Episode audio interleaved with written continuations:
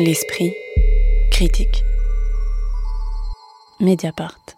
Trust est le second roman de l'écrivain new-yorkais Hernan Diaz, qui arrive auréolé du prix Pulitzer et de critiques laudatives.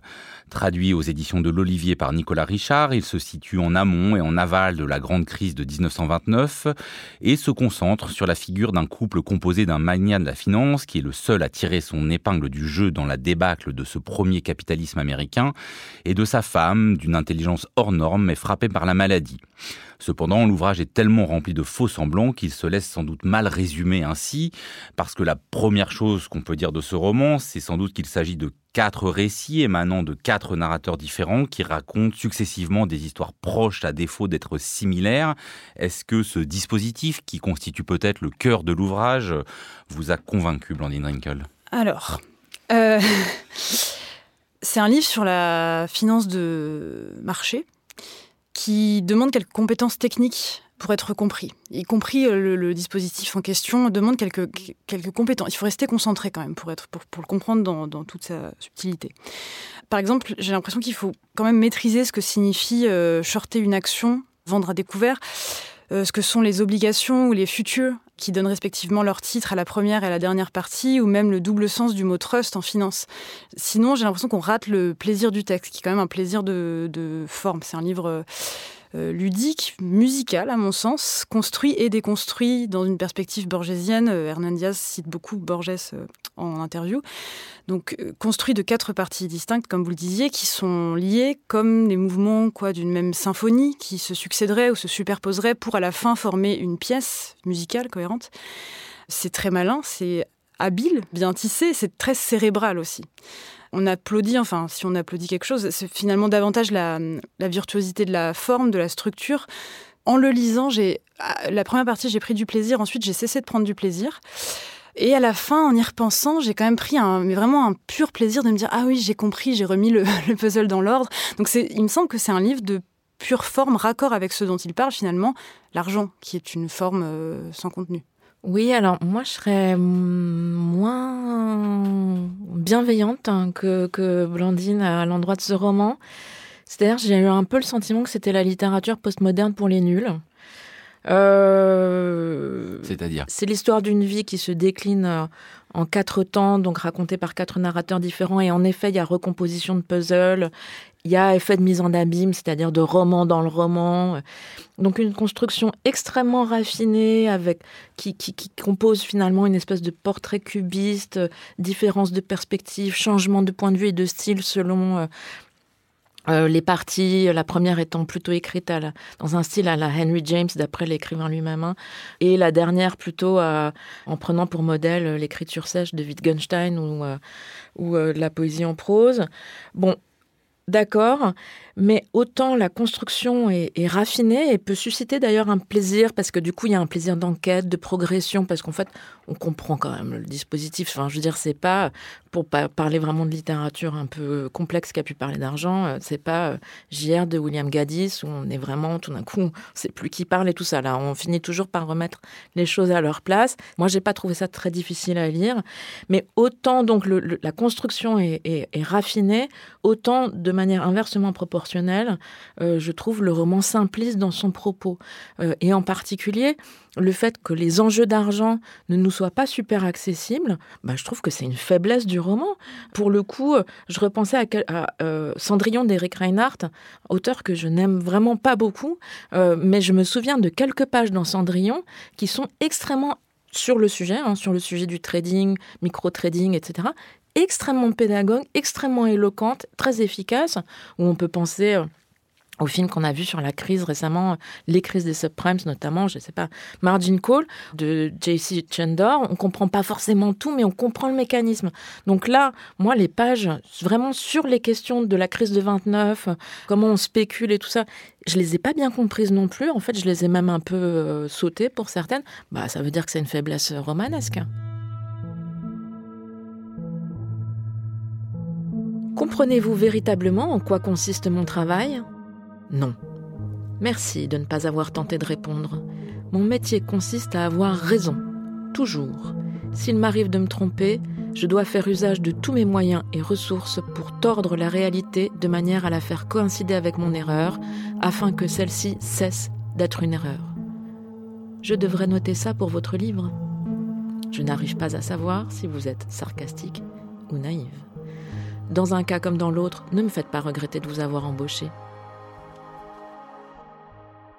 Il y a quand même des, des, des gestes euh, d'écriture euh, très particuliers hein, dans le, deuxième récit intitulé Ma vie, où on a l'impression que là c'est le financier lui-même et non plus sa fiction qui prend la parole. Euh, c'est écrit vraiment comme une dissertation avec un plan annoncé d'avance, et puis euh, plein qui s'assume comme un texte incomplet avec de nombreuses phrases du type ajouter des exemples sur son sens des affaires, montrer son esprit pionnier, détails supplémentaires sur merveilleuse qualité de mer dans le chapitre suivant. ça, ça, ça, ça produit quoi? Vous avez euh, vous, bah, complètement vous avez été réticente ou au contraire vous dites ah ouais quand même il faut oser ce, ce genre ah de non, choses. Moi j'étais très réticente en le lisant vraiment. Euh, moi ça m'importe le plaisir du texte et, euh, et, vraiment je me disais c'est lacunaire et c'est quand même un effet malin quoi. Euh, oui, en fait, il va nous expliquer pourquoi il fait ça, mais à la fin, quand même, il ne développe pas ce qu'il ne développe pas. Donc moi, ça m'a plutôt agacé. Mais néanmoins, à la, à la, vraiment à la toute fin, je quand j'ai compris, quand tout s'est mis en, en ordre et qu'on, enfin, moi, ce que j'en tire, en tous les cas, de ce livre, j'en tire une sorte de morale qui finalement dirait que c'est la capacité créative de la femme, on n'explique pas pourquoi, mais de la, de, la femme, euh, de, ce couple de financiers, son goût de la musique, son goût euh, de la littérature, son voilà, qui, finalement va relancer l'économie et va permettre de faire fructifier euh, la fortune. Et quand j'en ai, tiré ce sens-là, je me suis dit, ah oui, mais justement, on voulait nous montrer, par cette chose lacunaire euh, au milieu, on voulait nous montrer que l'homme était justement lacunaire et qu'il n'arrivait pas à avoir accès à une écriture plus, euh, plus souple. En fait, il y a plein de choses auxquelles j'ai donné du sens euh, rétrospectivement, mais peut-être que c'est généreux de ma part. mais il est vrai aussi qu'il existait un lien entre eux. Tous deux savaient que, en dépit de leurs différences, ils étaient faits l'un pour l'autre.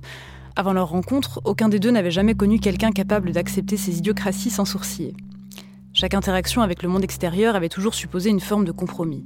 Maintenant, pour la première fois, ils éprouvaient le soulagement de ne pas avoir à s'adapter aux exigences et aux protocoles inhérents à la plupart des échanges, ni à consacrer une partie de leur attention au malaise qui prévalait chaque fois qu'ils refusaient de se plier aux conventions. Plus important encore, ils découvraient dans leur relation la joie de s'apprécier mutuellement.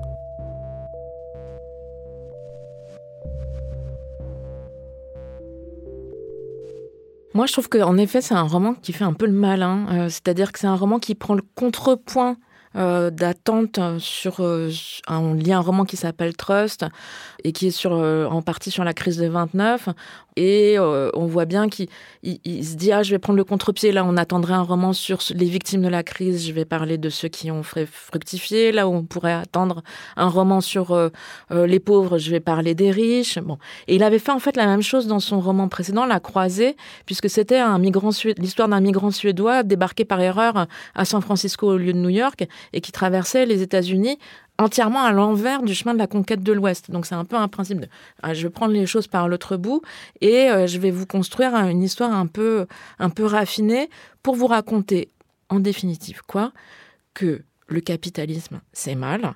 Hein, la main invisible du marché, ça n'existe pas. La spéculation effrénée, c'est terrible. Le refus de reconnaître sa responsabilité à l'égard des crises, c'est un grand défaut des riches. Ok.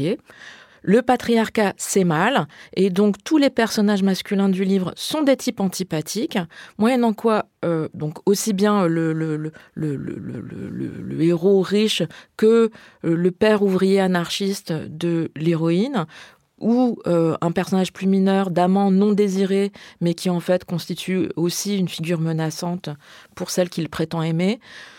Bref, les hommes croient à leur toute puissance, ils croient qu'ils sont les seuls à pouvoir écrire l'histoire, mais en fait, c'est mal. Moyennant quoi, comme disait Blandine tout à l'heure, c'est un roman qui nous fait la leçon.